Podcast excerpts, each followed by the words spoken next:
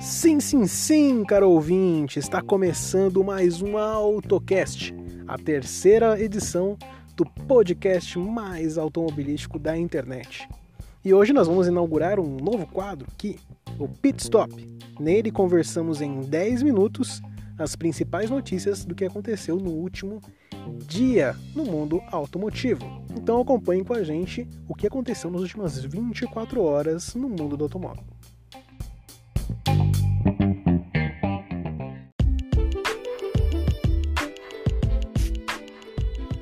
Lembrando que as notícias que você ouve seguir são do site Motor One, br.motor1.com. Vamos começar com a notícia da data de estreia da nova Fiat Strada 2021. 26 de junho é quando nós vamos saber os preços oficiais da nova estrada. Ela já apareceu em divulgação anterior da versão top de linha Vulcano e agora nós sabemos alguns detalhes também sobre esse novo carro. Ele será equipado com dois motores, 1.4 Fire e 1.3 Firefly, nas versões Endurance, Freedom e Vulcano. A antiga estrada, continua em produção na versão Working para trabalho e frotistas ela será a nova estrada será equipada com câmbio manual de 5 velocidades. Não teremos câmbio automático por enquanto. E também teremos outra novidade, que é a estrada cabine dupla com quatro portas. Dizem que o espaço ficou pior que o do Moro. Vamos ver no lançamento.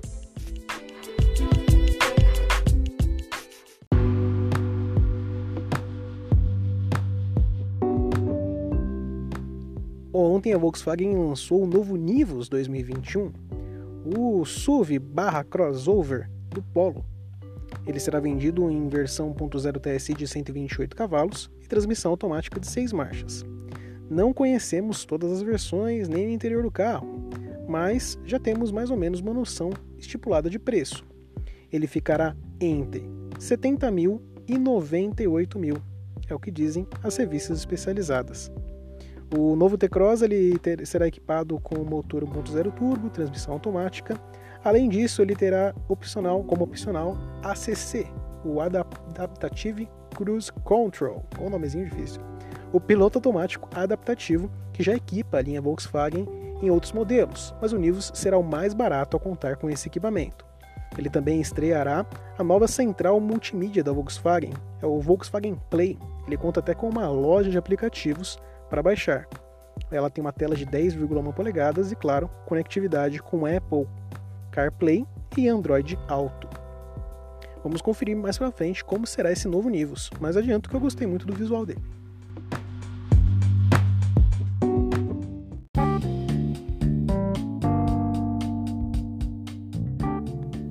Também temos uma data de estreia para as novas Hilux e SW4, dia 4 de junho a nova Hilux, na verdade, não é uma nova Hilux, é uma reestilização dessas versões antigas.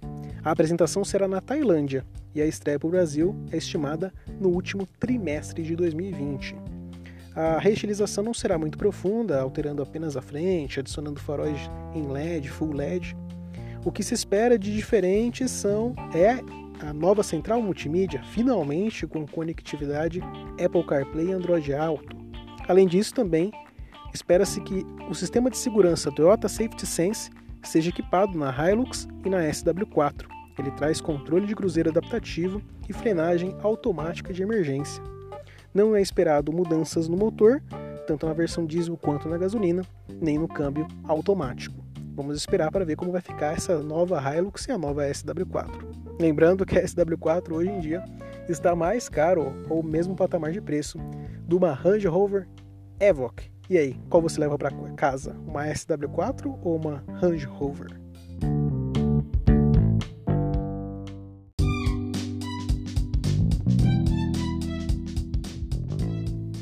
A Volkswagen também confirmou que a nova Amarok vai ser uma adaptação da Ford Ranger. Na verdade, o acordo de, entre as fabricantes, entre a Ford e a Volkswagen, já estava selado, mas nós não sabíamos quem ia gerenciar esse novo projeto da picape. E agora a Volkswagen anunciou que a Ford vai gerenciar esse projeto. Uma incógnita é onde será produzida a nova Amarok. já que a Volkswagen sinaliza que ela não será mais feita na Argentina, na fábrica de Pacheco. Vamos esperar para ver como vai ficar a nova Amarok e a nova Ranger.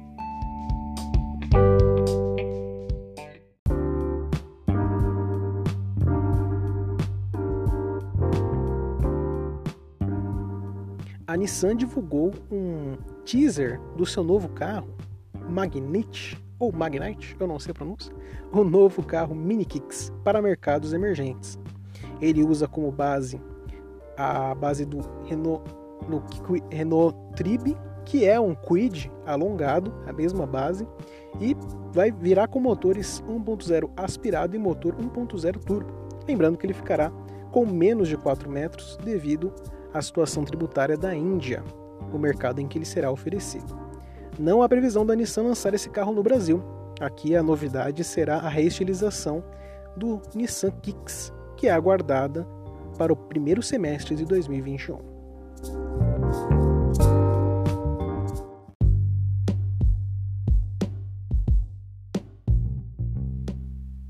A Fiat oferece desconto em sua linha na promoção de até com 8 mil reais de desconto em alguns modelos. A promoção Forza 2021 oferece esses descontos e facilidade no financiamento de alguns carros. Alguns carros. Os destaques são Mobilike, modelo completo, ano 2020, né? Modelo 20, ano 2020.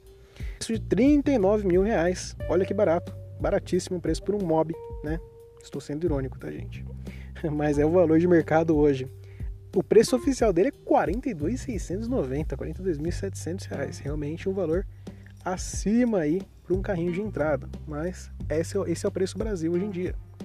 O maior desconto vai para o Argo, na versão Precision 1.8 AT, uma das mais de alta patente, perde apenas para HGT, com aquele motor 1.8 e o câmbio automático de 9 marchas do Renegade, isso mesmo. Essa versão, ano 2020, modelo 2020, sai por 60 mil reais, uma redução de 8 mil reais do valor de tabela de 68 mil reais. Carambola, hein? Que valor caro.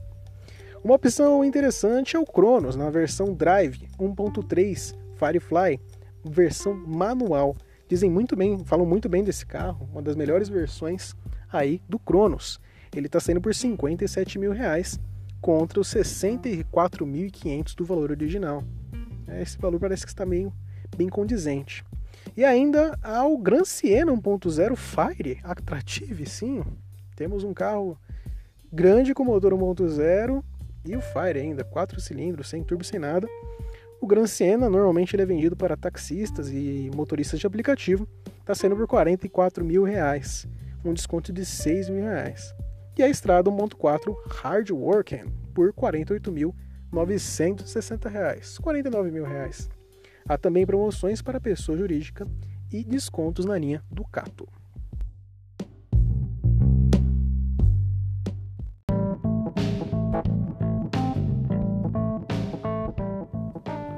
para finalizar esse podcast de hoje, uma notícia no mínimo inusitada.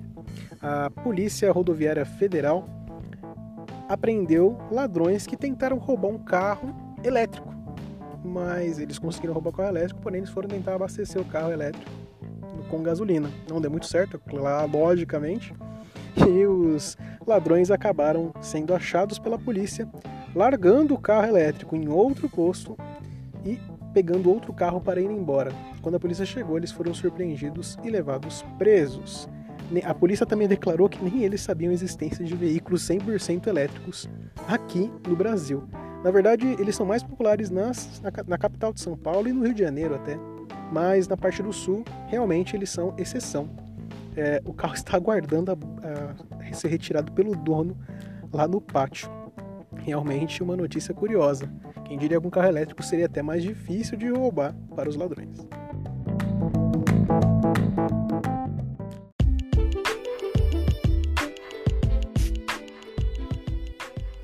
Bem, galera, chegamos ao final da primeira edição do Pit Stop. E aí, o que você achou? Curtiu? Então divulgue para os amigos e com certeza iremos fazer mais edições dessas, informando você com um curto período de tempo. Eu fico por aqui, eu sou o Thomas, agradeço a sua atenção, boa noite, boa tarde, bom dia para você, até a próxima.